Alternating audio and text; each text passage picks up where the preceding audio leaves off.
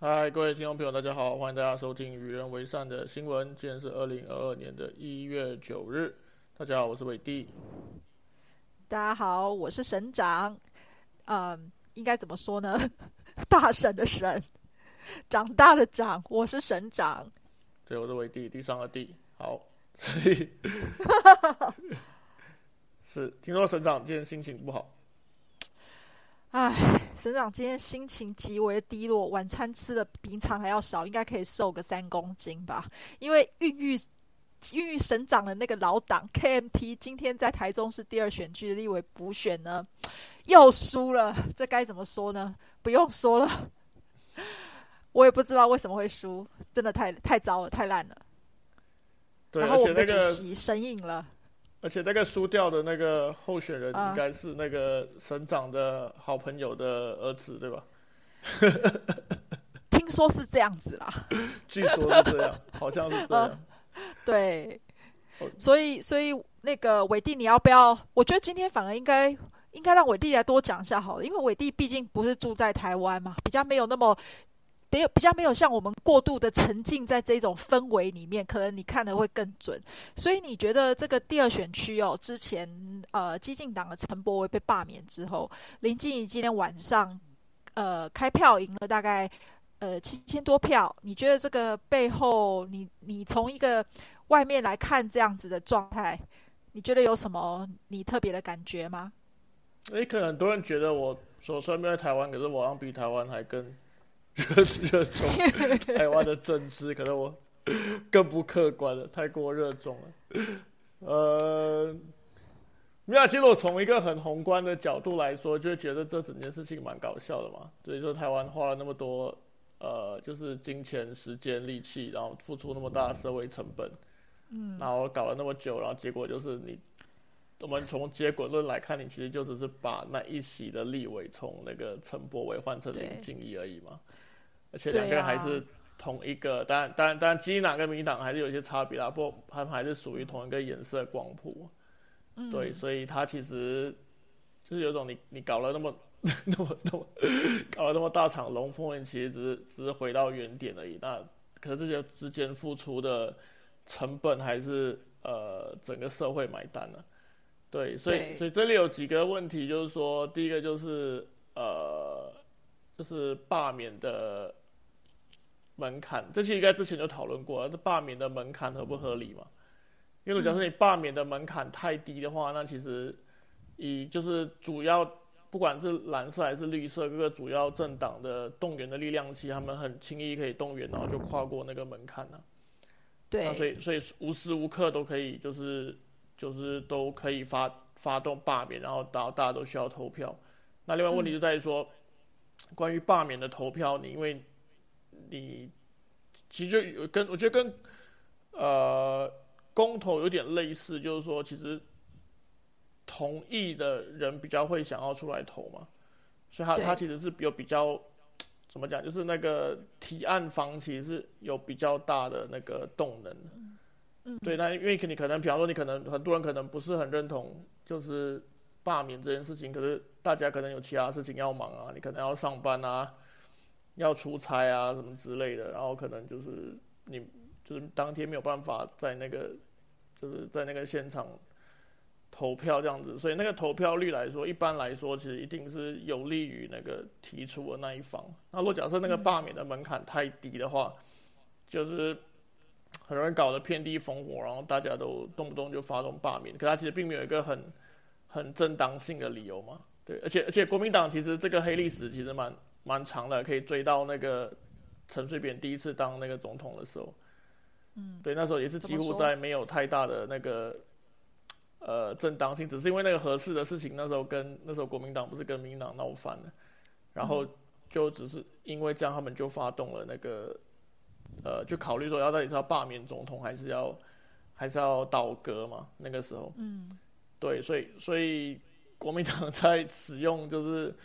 呃，这种怎么讲？使用这种制度来作为一个政治攻击的工具，其实是有它就是不短，其实有不短的历史了。这其这其实是要，就是大家要考虑在内的。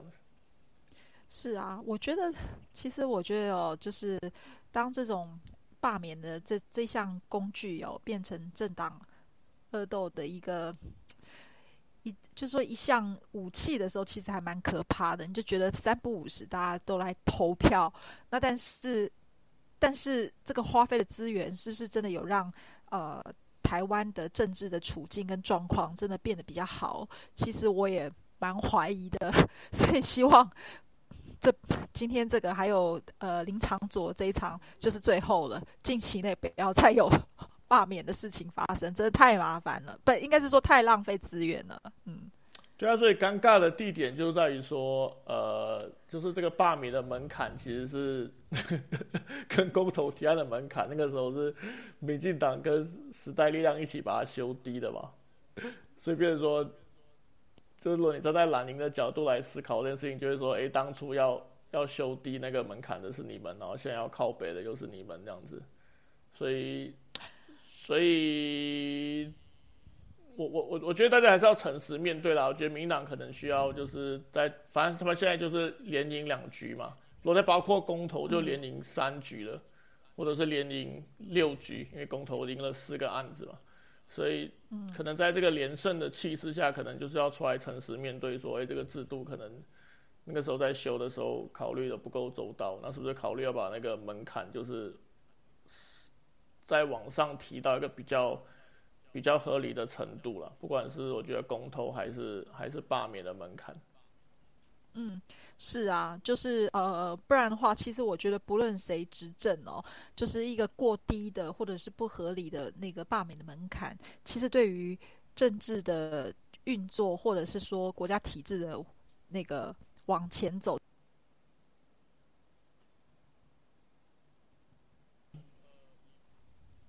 对，就是呃，这个对于台湾政治的。呃，就是运作，还有国家体制是不是可以稳定的往前走？其实公投的门槛过低都不是一件好事，它显然会成为一个阻碍的一块大石头。那我想，这次的执政党或是未来的执政的那个政党，应该都会从这几次连续的罢免案中深深有感。我想民众的心里可能也会有这种感觉，就是觉得每常常都在投票，似乎不是一件好事。嗯。所以我觉得几个东西，我我我我我个人觉得，以未未来应该没有其他的执政党了。目前 短期短期之内，我觉得民进党会长期执政了。我个我个人觉得啦，这可能这可能有点争议性。对，所以所以，我我觉我觉得，我觉得很有可能的。对对对，我我觉得目前的态势看起来，民进党很容易像那个就是新加坡的行动党一样，就是就是就是长期执政，然后维持一个一个。一个一党独大的格局啦，特别在在中共威胁的的情况下，不呃，当然另外一点是说，就是呃，从这个，因为我们知道民主它的本身还是还是代议政治啦，那就是它的分工还是很重要，所以每一个人不可能就是对每一个议题都很熟悉嘛，对，没有没有没有一个人就是专业到你每一个。每一个议题都是专家，所以所以太过频密的发动公投，会变成说，那大家其实到最后也只是跟随他的支持的政党的意志去投票了。对，所以所以所以那那比方说，可能像像这一次的公投，我们就看到两两个阵营个别都喊出四个同意跟四个不同意嘛，所以有很多人他。现当然，我们现实都希望可能可以唤醒，就是大家的公共意识，可以针对议题好好讨论。可是那个是理想，而现实的情况是，很多人他其实也不是很懂发生事情，他就是看跟着他的党然后去盖四个同意或四个不同意这样子。嗯，对，那那那，而且且幸好那个公投榜大选是没有过，因为假设公投榜大选的话，那这个跟随政党倾向投公投票的那个情况会会更严重。对，那所以我觉得这有点违背当初公投设计的那个初衷啊。对，那我觉得罢免也是也是有点这样。就比方说，你看像林长佐或陈柏维，他们真的做了什么事情，就是有十恶不赦到要罢免他们，因为他们任期其实才四年而已。然后他们又他们他们又又不是行政权的的，他们不是行政权，还是立法权，他其实是民意代表。是啊，所以所以到底是有什么正当性是可以去罢免一个一个民意代表？我觉得这个是是蛮 debatable 的。嗯，是，所以不过这一次呃，就是这个第二台中第二选区的补选，还是我个人是觉得它还是有一个象征意义，就是呃，这是一个家族的呃政治势力继承者哦。呃，在地方地方的这个家族事业继承者，在这一次的补选里面的这个受挫，我觉得这件事情其实还是蛮值得开心的啦。就是至少说，这个 DPP 代表出来补选的这个林静怡，至少不是一个呃。政治的二代，那我觉得这一件事情是比较 progressive，一个还就是在罢免，就是在一堆的罢免案当中，大家已经很疲累过程当中，唯一一个就是呃，还蛮让人觉得开心的一件事情。对，所以地 地方派系跟地方势力应该是省长最熟悉了，是省长的啊专业。对，省长脱离那个脉络跟圈很久了。对。所以，呃，我我觉得中央跟地方的关系一直都是蛮蛮 tricky 的一个一个题目啊。可我觉得地方这两个字，可能因为特定的家族的势力，我觉得在这这可能过去的一年有一点点被呃负面化，变成贬义。我我觉得有点 tricky。我我觉得我觉得几个点要考虑的是说，呃，以目前的情况来看，好像。一个新兴的民族国家，当它走向中央集权的时候，它很多所谓现代化工程是透过那个中央集权的力量去推动的了。那那当然，你地方就会变成跟所谓的传统挂钩这样子，那变成一个类有点类似反动的。比方说，刚刚省长都提到关键词是 progressive 嘛，所以好像中央现代化是 progressive 的，然后然后地方是。呃，传统的，然后是 regressive 的。那我觉得这个在呃很多国家，包括当初的中国，然后都可以看到这样的、这样、这样的怎么讲？这样的所谓的趋势了。对，那可是呃，我我觉得有要，他还是必须要取得一个平衡，就是说到底地方应该。扮演什么样的角色，然后如何让地方的生态更健康？因为它，嗯，它刚刚那个 narrative 如果无限膨胀的话，它其实就会造成那个就是中央集权跟独裁的结果。因为这个这个就是中国后来发生的事情嘛。对，所以那可能我们可以 argue 说，新加坡的人民行动党在建国的过程中也做了同样的事情嘛，就是用很大的力量、高度的中央集权，然后。对一些呃地方的生态进行，呃讲好听就是清理啦，对，那我讲比较不好听，可能就是打压什么之类，或者是进就是就是把它整个生态重新打破。那台湾可能要考虑到说，呃，但目前现在大家对一些地方的生态是，呃政治生态是反感的，可是那那很多时候其实是一个一个市场的结果，因为。因为当你的装的力量不够强，然后你有很大的市场是落在地方的时候，那当然它会有有它自己的一个规律，而让特定的势力的去掌握到更大的资本，然后去去发展出它的政商体系。对，这个这个其实在马来西亚也蛮常见的。那但但那变成说，呃，第一个可能有有有一些法律可能要重新考虑啊，比方说，比方说我们都知道那个。就是比方说宗教团体啊，就是对啊，对那些呃，就我们到台，就是台湾的这些宗教所谓的团体或所谓的财人法团，他们其实不是不是受到很严格的监控啊，就跟相比起其他的其他性质的团体，就是宗教这里是一个是一块很大的黑洞嘛。对，那那考虑到说在台湾的。一些宗教其实跟呃中国的往来是很密切的，所以它其实绝对是一个管道，是一些红色资本可以进入，然后介入台湾的一些呃地方政治这样子。嗯，所以所以我觉得那个，所以那是一个蛮需要考虑的点。对，那可是在这里说，那到底要怎么把这个东西，就是就是说你我们有两个。有两个难题在这里，一个是要怎么样避免就是中央过度膨胀，跟走向一个一个比较一个过度中央集权的一个社会这是这是这是一个一个难题。可另外一个难题就是，如果假设中央集权的程度不够的话，你的你的地方没有受到严格的怎么样，没有受到合理的的呃管管制的话，或者说监控的话，那它其实会成为一个一个红色资本呃进入跟介入的一个的的一个场域这样子。所以我们有这两这在这两个难题之间要去思考怎么取得一个平衡。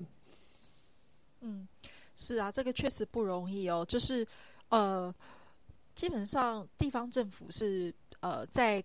全球各个国家里面哦，它基本上都是被需要的，不然的话，美国就只要一个联邦就好了，它也不需要各个州的那个州长或者是州的制度。那欧洲更不用讲了。就是印度也不用讲了，就是如果说这完全都是靠中央来管理所有的事情，那显然有很会有非常多的疏失，那也有可能会有非常多的一些偏乡啊，或者是比较弱势的那个省份是很难被中央兼顾到的。那我觉得唯一的差别只是在说，呃，这个地方政府的架构如何回归到正常化的情形，而不是跟呃呃地方的，就是变成一个。地方势力变成一个负面的名词存在的时候，那我们可能就很难让所谓的地方政府的功能正常化发展。我觉得这个还蛮蛮重要，也蛮值得我们未来去看它的变化。就是在随着所谓台湾的民民主制度往前进的时候，这些地方政治的制度跟架构是不是会跟着进步？我觉得这个也相当程度的影响了台湾民主化的内涵。跟是不是真的往好的之地走的一个蛮重要的指标吧？对，而且要考虑到说，其实，在台湾民主史发展的 narrative 上面，其实地方是本来是一个很正面的词啊。用到可能，比方说像嘉义、像宜兰，都曾经是有这个所谓民主圣地的称号的地区嘛？因为那时候台湾的民主运动可能是从从地方开始的，而不是从这个。所谓台北这种天龙区这样的，所以是啊，对，所以有一个那呃，所以台湾的民主的 narrative 其实一直是，当然也是因为国民党党国的原因啦，是其实是很反对中央集权的。所以当它变成说，包括台湾对中共的批评，也是在于过度中央集权这件事情嘛。但我们知道中 PRC 是非常中央集权的国家，嗯，对，那所以一个悖论就是说。呃，基于现实上的需要，台湾又需要怎么讲？需要把那个那个怎么讲？过度呃，过度从推崇地方自治的那个 narrative 拉回来，所以他变得说，那他会跟他会跟他长期就之前批判的对象，也不管是 PRC 也好，甚至新加坡也好，变得有点类似。那我觉得这是一个我们要去思考，说这个 怎么讲，这个这个相关的观念怎么怎么把它叙述的更好？因为因为台湾明显现在的 的的中央的地跟地方的关系是有问题，因为当民进党长期执政中央，那那比方说像呃在野党，像民众党或者是国民党，就只能往地方实力发展嘛，而而国民党在地方还是有还是有相当的实力啦，所以包括可能我觉得。呃，今年年底的大选也不一定会出现，呃，国民党一败涂地的情况。国民党可能还还是有机会掌握相当数量的县市。那在那那种，那去年的五月的疫情的时候，我们又注意到说，其实，呃，中央跟地方的关系还是很重要。因为当当中央跟地方变成一个，当地方的政府变成一个在野党，呃。攻击中央政府的工具的时候，它其实会造成国家的不稳定啊，特别在危机的时刻。就在去年的五月跟六月，我们观察的很明显嘛。对，因为就比方说，就很明显，台北市、新北市跟跟跟 CDC 跟中央政府三个三个完全是不同调的。我觉得，呃，我我觉得不，这这这这这很不 ideal 啦，因为当就是。危机爆发的时候，其实我觉得大，我相信社会上绝大多数人都还是希望，就是大家可以不不分党派来，来好好的理性的讨论相关的问题，这样子。可很明显，我觉得现在台湾的有一点过度激化，对。嗯，对啊，省长熊熊发现，我们竟然从第二台中第二选区的补选话题延伸到了中央与地方政治的。它本质上是一个中央，它本质上是一个中央与地方的关系，它从来都不是一个任何的地方补选都都不单纯是一个地方补选啊，所以所以我是也是啦，所以每次有人说啊，这个是这个是台中的事情，这个是高雄的事情，我我我我个人不这样，我个人不这样觉得了。对啊，确实啊，你看你看补选的时候都是谁来帮他们补选就知道了。没错啊，不可能，任何一个地方选举都是全国选举，没有没有没有单纯的，只是对对。是啊是啊，没错。尤其台湾又没有很大，到处都可以看得到各个地方的那个强棒的那个市长去帮忙，就是推推一把这样子。所以其实中央跟地方哦，事实上在某些层面上来说是很难分得非常开的。对啊，这也不是台湾的呀，比如马马来西亚也是啊，之前的马六甲的选举，然后呃那个沙劳越的选举，其实都是。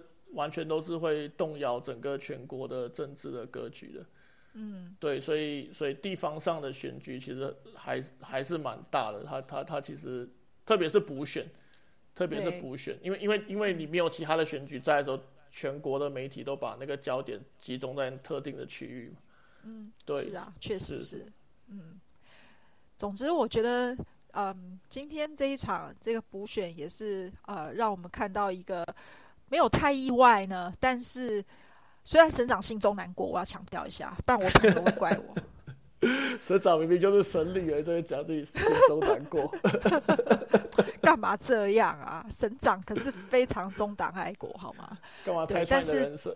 省长没有中党爱国啊，省长比较爱自己啊，省长那时候都跟都跟自己的党闹翻之类。啊，干嘛那么直接？就放在心里就好了。对啊，不过但但是但我要说的是，这个选举还是有让我们有一些，不管是选举制度啦哦，或者是呃台湾民主的进程的一些学习，还是有非常多改善的空间啦。嗯，所以有一个悖论就是说，到底社会花这些成本，可有些人会有些有些怎么讲？有些人会会 argue 说，呃，民主的意义在于，虽然中间有很多。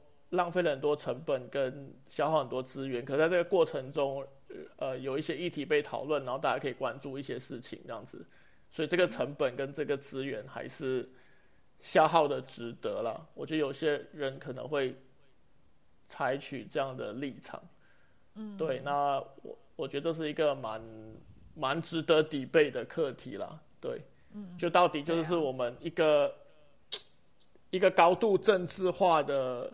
社会它的公共讨论的素质比较好，还是一个不那么政治化、比较注重专业跟分工跟单一政治的社会的公共素质，呃，公共讨论素质比较好？我觉得这好像是一个呃可以辩论的问题。对，嗯，是啊，希望啊，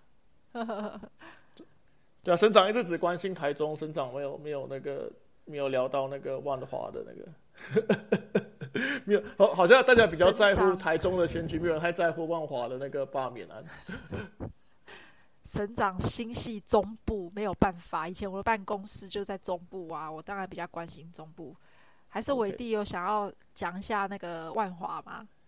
好像也还好，因为那个没有过啊，所以觉得好像对。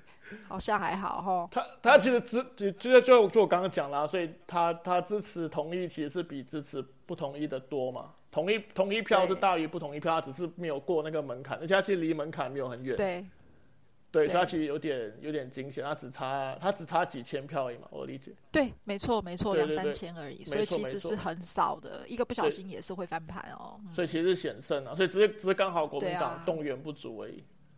对，而且而且我觉得，而且我觉得可能，呃，刚好这个疫情爆发，可能也有一点点影响这个投票率。我觉得可能啦。哦，奥马克大也跳出来说：“你干嘛指责他？人家只是明明在在桃园作怪而已，又没有作怪到台中跟跟万华区。桃桃园其实离台北很近，好不好？” 对啊，是很近啊。就我这我是觉得台湾的这个行政，大大家之前不是也在吵那个呃新竹县市合并的事情吗？就大家可以思考，因为其实台湾那么小，然后有这么多行政区，到底是不是？对啊，是真的蛮麻烦的。是不是合理？就其实明明是很近的啊，就是 是啊，要分成就是对对对对，这么这么。身上有些朋友，身上有些朋友在在那个竹北上班，竹北的科技公司上班，晚上就要回到新竹市那个休息，就每天都在跨来跨去，所以其实嗯是真的 很小，但分很多区这样，嗯。对啊，就是我觉得很明显，就是这在以后的世界，特别是有了高铁以后，就是就是很应该越来越多人，其实他不可能只是待在一个行政区内生活嘛，就他一定会是可能横跨几个不同的行政区这样子，就那个生活圈已经那个生活圈已经大于那个行政区了。对，是没错，这个省长省长从年轻的时代开始就跨越非常多的行政区。好累哦，省长哦，你说你在那个中心新村的时候，对啊，要爬爬走的时候，对，还要每天去跟人家握手，好累。对啊，所以这个，因为因为现在这个现在这个行政区也是，其实也是有点也是人人工划分出来，因为我们因为我们知道日治时代不是不是现在的这个划分法嘛，哦，对，日治时代没有现在画的那么复杂嘛，对对对。所以那个时候应该是，呃，我理解应该是五州三厅嘛，对不对？嗯。所以，所以，所以，对啊，所以我觉得可能就是这个东西可能可以，可以，可以，可以思考啦。虽然，虽然明显在，哎，你知道现在政治的氛围，要要什么事情要全盘思考都很困难。对啊，啊，不过我们从 第二选区讲到中央集权跟地地方分权。跟地中央跟地方政府啊，现在又讲到 限制划分，我觉得，我觉得我们听众应该是一整个觉得哦，我们可以再我们可以再扯远一点，这样。对对对，不然跟省长聊天就是比较那个天马行空一点。啊，对啊，没办法。可可这这这个这之间还是，我觉得还是还是相还是相关联的事情啊，还是相关联的事情啊。对，多少还是有关，不是合就是分，对不对？是啊，你你很难。对啊，很很，我觉得谈论政治真的很难只 focus 在在单一的议题，因为它它很多都是被其他的事情影响，对，它就是会被牵拖，没有办法。对对，没错，对，所以呃，anyway，所以所以应该这两场结束过，台湾呃，不很快今年年底又大选了，所以 所以政治的脚步都是停不下来啊，大家明白。没有没有什么没有政治的时候，就是或没有选举的时候。对，对，这点因为我其实有人生蛮长的时间是生活在内阁制国家，这点我其实蛮不习惯的。台湾的选举真的超频繁的，对。哦，对呀，我觉得如果一个英国人来台湾住的话，应该会觉得哦天哪，现在是发生什么事？国家要灭亡嘛？每天在选举。对对对，因为内阁制国家选举没有那么频繁，对比方说，不然是不然是新加坡、马来西亚还是还是英国啦，对，嗯，对，没错，对英国他们其实他们四年多才投一次而已，除非说那个首相被倒戈或被大家踢下台什么之类的，嗯，没错，对，而且而且他们没有投那么多票，他们只投。对他们只是投那个国会议员而已，然后很很少很少，就是一个一个世代才有一次公投这样子。嗯，对他不会像我们一样去一个投票所里面要拿很多张选票，有长的有短的，有很多颜色，然后投的时候还不小心会放错箱子就废票了，非常的可怕，要很小心，要很专注。对，所以可能，嗯，我觉得台湾的那个民主的选举。的制度可能在刚开始的时候，其实有受到美国很大的影响。我觉得，嗯，那可是我觉得美国是一个很大的国家啦，嗯，那美国的一些做法是不是适合台湾？我觉得可能可能可能是值得讨论的了。我觉得，嗯，对啊，是好，那我们今天的时间也差不多，那就希望那个省长不要太难过。不会，省长已经开始在吃点心了。省长在吃点心疗愈自己的心，明天可能会重三公斤这样。是是，对，太晚吃了。就希望那个呃，希望那个省长那个呃，就是今年那个年底的大选会带给那个省长好消息，这样子，对对。省长那个时候，哎，不知道，不关心了。省长已经哀莫大于心死。哎，省长，我们今天还没有讨，还没有来得及讨论国民党。应该，我我觉得我们的听众应该不会想要听国民党。不会啊，大家可能大家可能都很想要怎么讲？大家觉得可能检讨国民党是一个开心的话题啊。连他们的主席都不见了，谁要检讨什么？他们主席是说这是地方的事情吧？对不对？这样吗？我我不知道的。呃，所以 anyway，今这今天因为时间关系，今天可能就先聊到这里了。对啊，对，我想观众可能也想睡觉了，呃，听众可能也想睡觉，不要吵到他们。我们下次再来 re revisit 国民党这样子。OK。好，那今天聊到这里，谢谢大家收听，谢谢，晚安，拜拜，拜拜。